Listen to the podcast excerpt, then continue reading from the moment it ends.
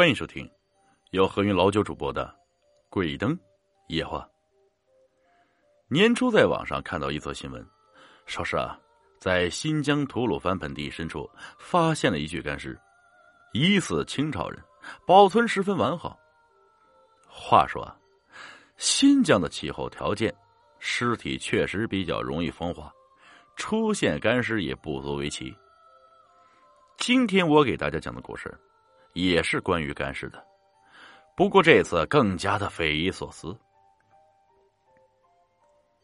老王是一名电工，职业虽然平凡，但做的事情却不平凡。他主要负责维护公路旁边的电线、变压器。也许很多朋友会说，这有什么不平凡的呀？如果我在公路旁边加个修饰词“新疆”。那这工作就简直不简单了呀！新疆的公路，特别是南疆的公路，大多穿过没有人烟的戈壁，风吹日晒，在这种环境下进行输电线路的维护工作，其中的辛苦，只有老王自己知道。而更为艰难的是，老王负责维护的输电线路，恰恰是新疆风灾最严重的地段。托克逊到大河沿一带，这一带的风啊，最大时能把一辆重型卡车吹翻。但老王，哎，倒也不埋怨什么，兢兢业业干了十几年。前两年啊，有一辆火车在这一带行驶时被风吹翻，还死了好几个人呢。那是两千年春的事情了。老王接到任务，他所负责的区段有几个变电器老化了，要去维修。于是啊，老王就带着一个新来的小伙子，开着维修车赶到目的地——大沿河一带。春天正赶上风季，尽管出发之前上级说那里的风还能忍受啊，但老王开车到了目的地时啊，还是感受到了强大的风。在戈壁滩上刮着，飞沙走石，老王只能戴上防风镜啊。新来的小伙子就没见过这么大的风，吓得是在车里不敢出来。老王也不放心他呀，所以干脆自己上阵，把他撂在了车里。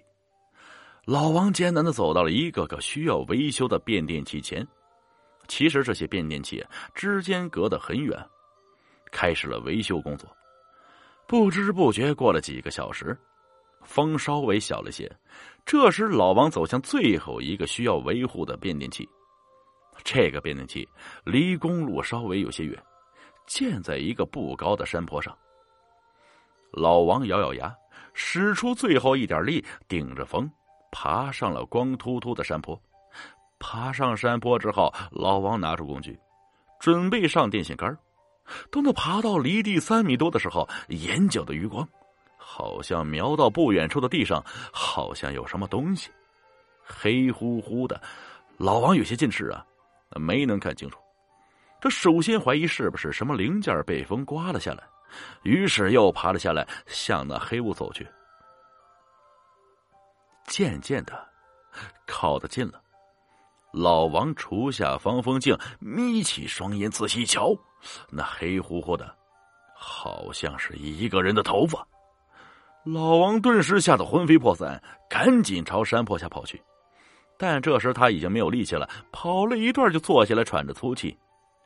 待稍微平静一下，强烈的好奇心驱使老王又继续走回那黑乎乎的东西跟前，想看个究竟。平静下来之后。老王看得更清楚了，那是一具尸体啊，确切的说，是一具干尸，头发很黑很长，当然早已经糟成乱麻了，可以断定是一具年轻女尸。从衣着上看，穿着当代的衣服，应该死去不是很久以前啊。不过风化成这样也有段年头了。老王只看见了女尸的上半身，下半身好像埋在了土里，尸体头朝下，所以看不见脸。这时，老王有一种强烈的冲动，想看看尸体脸长得到底什么样。于是壮着胆子，用脚把尸体踢了一下。只见那尸体很轻巧的翻了过来，脸露了出来。怎么这么轻啊？老王寻思，待他仔细一看，终于明白了。嗨，那女士啊，只有上半身。这到底怎么回事？她的下半身呢？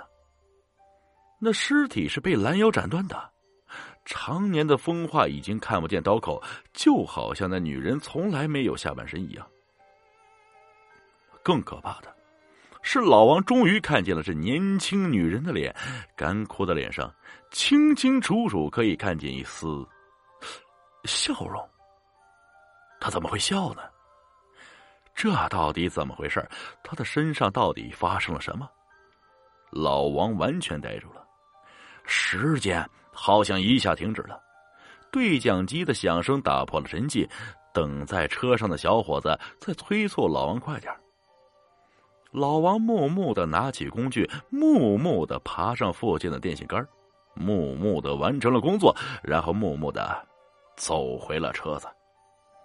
那天回去是小伙子开的车子，老王一路上什么话也没有讲，呆滞的望着远方。小伙子心想，他可能太累了，也没有多管。这事儿后来就完了。老王没有向上级汇报他的见闻。他后来告诉我说，他当初不想惹麻烦。二零零五年，老王内退了，后来他再也没有去过那一带，安安心心在家养老。